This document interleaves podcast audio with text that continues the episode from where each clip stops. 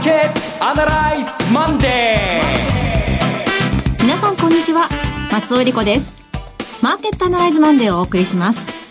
パーソナリティは金融ストラテジストの岡崎良介さん。岡崎良介です。今日もよろしくお願いします。そして株式アナリストの鈴木一之さんです。おはようございます。鈴木一之です。よろしくお願いします。この番組はテレビ放送局の BS12-12 で毎週土曜昼の1時から放送中のマーケットアナライズプラスのラジオ版です。海外マーケット、東京株式市場の最新情報、具体的な投資戦略など、耳寄り情報満載で今日もお届けしてまいります。えさて前回の放送から私たちテレビの方はスタジオが変わりまして、うん、えあの心機一転という感じだったんですけれども。反省することもありました。ちょっとなんかなんか違うこと言ってるかなみたいなですねところがあって落語を見直してですね、えー、いろんなことを久しぶりにチェックしました、はい、えー、でも総じて言いますか？胸張っていい映像になりましたよね。そうですよね。あの、うん、かつて点々といろんなところでお借りして曲がりして、えー、ずっとお送りしてたんですが。時には外でね。はい、そうです。えー、この初めて、はい、初めて、こう、まあ、自前のというんですか、私たちの専属のスタジオを、まあ、持たせていただいたということになりますよね。いろんな、まあ、表現の仕方ができるような気がするんですよね。はい、今までうまくこう伝えられなかったものが、あの、えー、テレビを見てる人は分からなかったと思うんですけど、モニターが前に入ったんで、うん、だからモニターにあの向かって指さすみたいな行動、まあ、アクションで、よりこう、迫力持って我々もお話が進められるかなと、ふと思いましたね。うん、もっとこう、オーバーアクションでもいいからやってみようかなと思いました。えーはい、次回の放送で実は300回を迎えます。あそうですか、えー、テレビの方も、そしてこちらのラジオの番組も盛り上がっていきたいと思います。うん、はい。この番組は株365の豊か商事の提供でお送りします。今週のストラテジーこのコーナーでは今週の展望についてお話しいただきます。という、まあ、我々の内輪で盛り上がっている中で、株式市場はひたひたと2万3000円です。で、えひょっとしたら今週天王山かもしれないなと思うのは、はい、あの、あまりこう話題にならなかったんですが、先週の日経平均株価は小幅高。で、ドル円が111円タッチ。2万3000円タッチ。なんとなくまあ、八方丸く収まってるように見えますが、アメリカの方は逆に、実は、主要指数の方は1週間のパフォーマンスがマイナス。はい、そして、金利が最高値更新。そして、ボラティリティも小幅高という、という形でですね、ちょっと危険な兆候を見せてるんですね。で、これはもう見事にアメリカの金利が上がることの明暗。え、日本の方はドル高円安をもたらしてくれますから、これは、え、日本企業にとってはですね、えー、まあ、恵みの雨みたいなですね、えー、19年3月のパフォーマンスはあんまり良くないんじゃないかって言ってますけども、105円から計算するとこれはかなりの利益が期待できそうだ。ということで2万3000のせはすんなりと受け入れられるところなんですが、アメリカの方は金利の上昇はいよいよ10年の金利も最高値更新。そして、実は30年の金利、一番重要だと見ていた30年の金利も最高値更新してきて、はい、さらには住宅ローン金利、アメリカの場合、まあ3種類あるんですけどね、30年、15年、それからアームというやつなんですけど、軒並み上がってきました。こういう状況の中で株式市場は、えー、思い切って言いましょう。今週私は2度目のストレステスト。ほう。一度目のストレステストは1月26日ぐらいから始まったボラティリティの上昇というストレステストでしたよね。ボラティリティの上昇があって株価は13%の下落を見せましたけれども、今度のストレステストは30年という非常に長いゾーンの金利が上がってくること。長いゾーンの金利が上がってくることで、なおかつ住宅ローン金利は実はリーマンショックの後、後じゃないな、バーナンキショックの後か、バーナンキショックの後の高値を更新して、30年固定型で4.61%まで上がってきました。この状況の中で、今週はですね、住宅関連の経済統計が続出してきます。はい、新築住宅販売が水曜日、それから中古住宅販売が木曜日とこういう形ですね。このあたりの数字で、若干でもこう陰ってくると、これは、あそろそろえー、株式市場だけに影響がとどまっていた、あるいは新興市場の弱い弱小通貨にだけに影響がとどまっていた。金利の上昇が、ひょっとするとアメリカの実体経済、えー、不動産というですね、金利敏感なところに影響を及ぼし始めたのかもしれない。というような見方が、えー、市場に広がる可能性があります。うん、そういう意味では、アメリカ、ここ、剣が峰と言いますかね、えー、重要な局面を迎えそうです。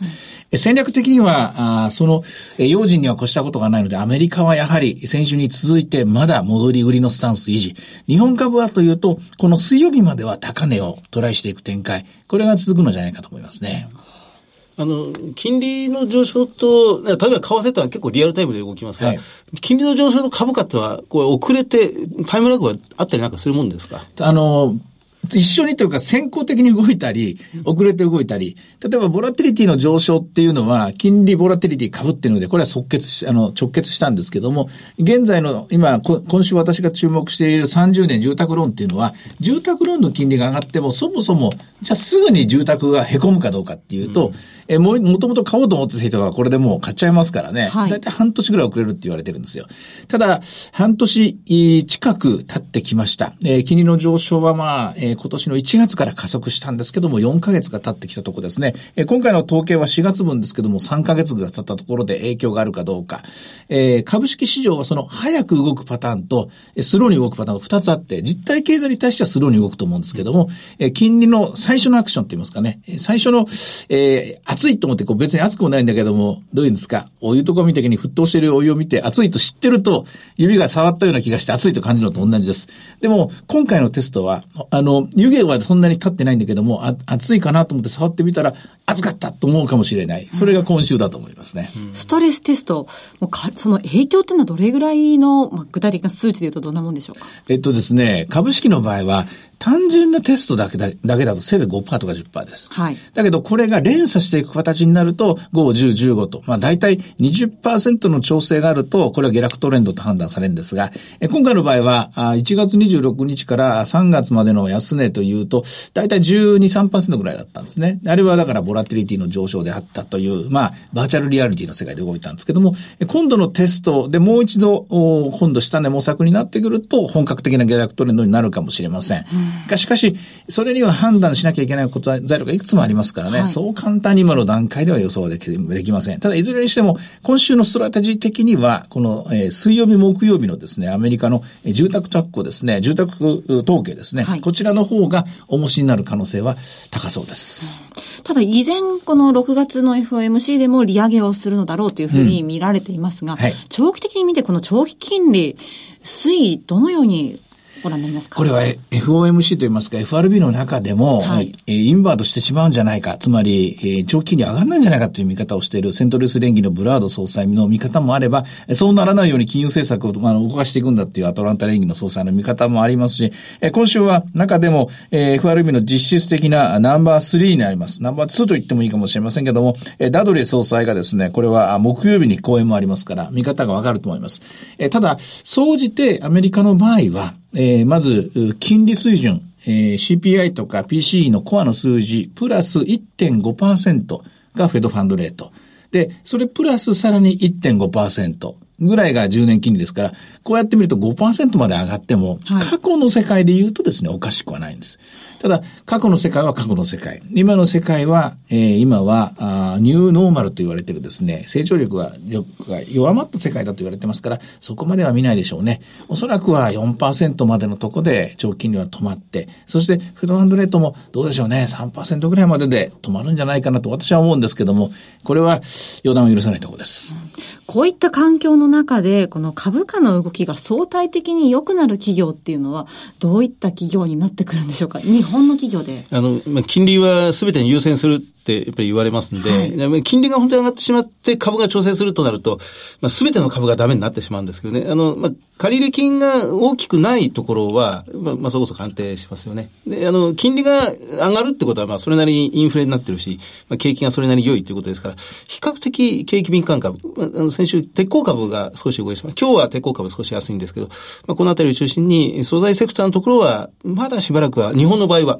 いけるかなっていうところなんですけどね。株の体操ですね、消です。金利が上がると借り入れが大きい企業にはマイナスです。はい、でも金利が上がって、通貨が強くなると輸出企業にはプラスです。輸出企業にはプラスですが、例えば新興国などでアルゼンチンとか、景気悪くなりそうですね。こういう国々に輸出している国はマイナスです。さあ、三つのパズルです。このパズルで引いてって引いてって何が残っていくのか。となると、日本の企業の場合は、やはり、えー、特別な何かしらこう、えー、特許といいますかね、えー、その技術を持ってて、なおかつ比較的先進国の、特に今の場合ヨーロッパでしょうね、ヨーロッパ向けの輸出が多いところ、こういったところがですね、えー、勝ち組になる可能性は高いかななんて思うんですが、まあそこから先はまた別の番組でやりましょうかね。はい。それからドル高の動きが、まあ、このところずっと見られてますけれども、うん、この動きというのは、今後、今週はいかがでしょうか？もう一つ、金利上昇の影響が出始めているのが新興国、弱小新興国通貨ですね。はい。えー、中南米ではアルゼンチンが極端な通貨安になりました。そして、えー、自分で撒いた種かもしれませんが、トルコリラなんかも急落しています。そうですね。えー、こういう状況、弱いところから順番にほころびが出てきます。今週これが広がっていくかどうか。はい、中南米の場合はやっぱり大国ブラジルですね。このブラジルの株式市場が不安定な動きをしています。こうなってくるとですね、ドル高いもこれ以上はちょっと無理なんじゃないのという形で、通貨懸念ですね。通貨安、通あの通貨不安懸念といいますかね、え、通貨危機みたいなものの懸念で、え、ドル高の、ドルの上昇にブレーキがかかる可能性が高いと思います。とりわけ、円はですね、ここ111円タッチしてきましたけどもね、えー、っと、前々回のですね、サポートラインが11円から12円にあったんですよ。はい。で、その時に随分買ってて、12円から15円ぐらいのゾーンっていうのがありましたのでね、ここを戻りきれるかどうか、これもまた実は剣が峰なんですよ。うん、まあ、11円、12円っていうのはなかなか厳しいレジスタンスラインなんじゃないかと私は思っています。うんユーロどうでしょう？ユーロについては、えー、前回でしたか前々回でしたかこの番組でも、あるいはテレビでもちょっと時間を割かしてもらって詳しくお話しましたけども、ねはい、これはスイスフランの影響であったと私は思っています。まあ、もちろん、えー、ドル高といえばドル高のせいなんですけれども、一過性のものとして、スイスフランの対ユーロでのですね、フラン買い、ユーロ売りっていうのがドンと出たところがあったので、一旦は、えー、くじかれた、出花をくじかれた形になってますが、私はさほどはですね、安くなっていかないんじゃないかなと思っています。ですから、ユーロ円で見た場合、今日のレート見てませんけども、130円前後のところで、落ち着いた動きになるんじゃないかなという具合に思いますね。今、130円45銭から55銭ですね。うんはい。えー、それから、まあ、外交の方もいろいろ動いてる5月なんですけれども、ね、えー、22日火曜日には米韓首脳会談がワシントンで開かれます。米韓ですよね。米韓ですね。えー、米朝がどうなるのかというところもね、あの、本丸の課題でもあるんですけれども。それと、本当になるか知りませんけど、23日から北朝鮮の核実験施設を廃棄に入るんですか、本当に？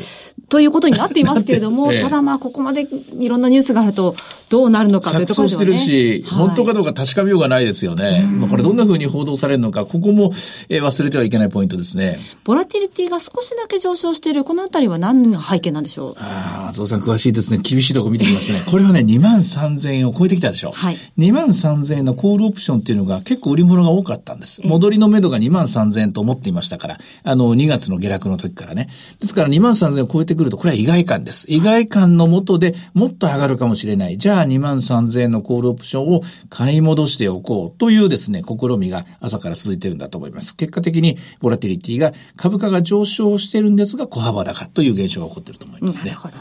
さあでは株365の動きを見てみましょう。現在23,107円ですね。えー、寄り付きのところは22,999円から始まったんですね。その後973円という小幅安があったんですけども、高値は135円。やはりこじっかり動いてますね。はい。えさて、いろいろ展望していただきました。今週末土曜日には午後1時から放送しています。マーケットアナライズプラスもぜひご覧ください。また、Facebook でも随時分析レポートします。以上、今週のストラテジーでした。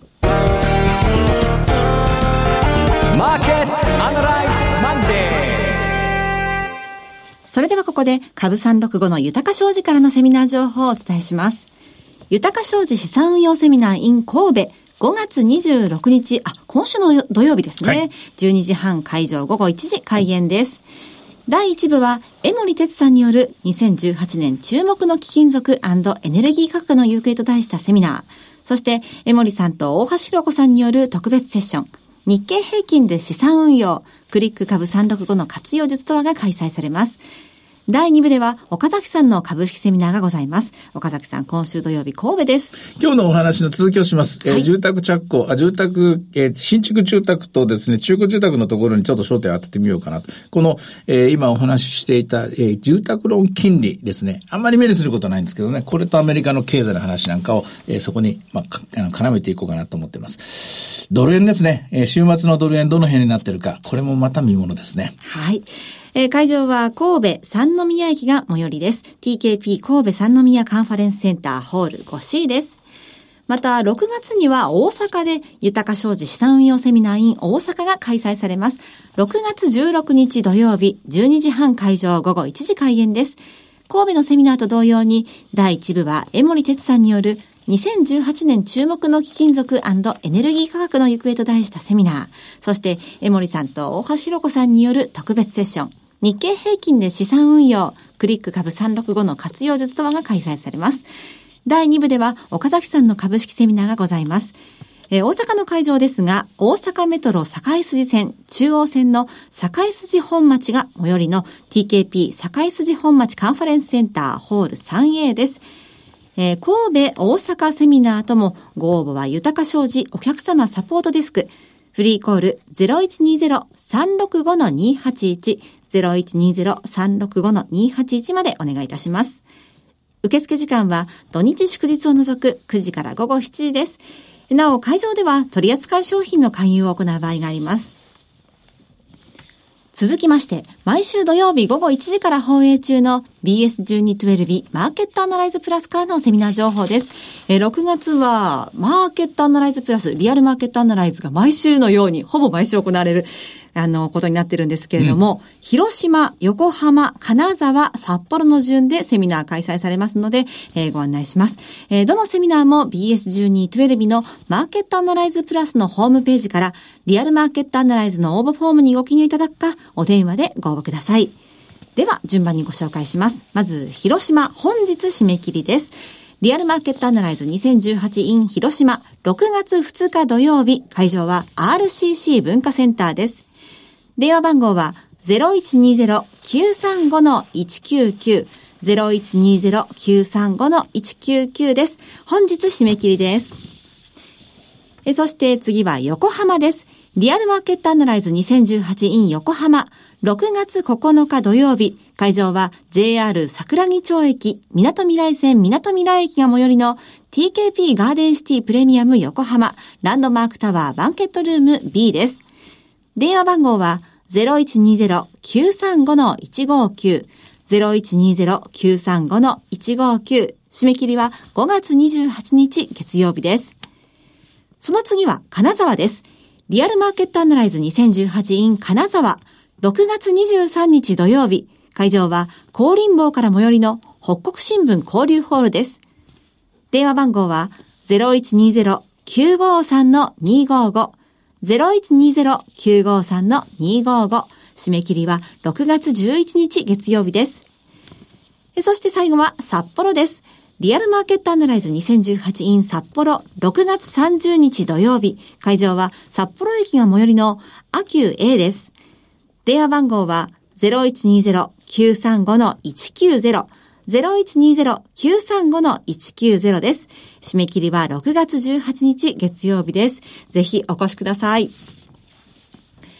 最後はテレビ番組のお知らせです。いつでも全国無料の放送局 BS1212 では月曜日から金曜日の夜7時から時代劇だるま大助事件帳を放送中。南町奉行所でヒルアンドンと呼ばれるだるま大助。日頃はうだつの上がらない一階の同心であるが、実は奉行、筒井泉の神から密命を受けた御用部屋勤務の凄腕の手付け同心だった。江戸の暗闇に救う悪に対し、だるま大助の活躍を描いた中村梅之助主演の人気時代劇、ぜひご覧ください。チャンネルの見方がわからない方は、視聴者相談センターへお電話ください。オペレーターが視聴方法をわかりやすくお教えします。03-5468-2122 03-5468-2122 BS1212 視聴者相談センターまで。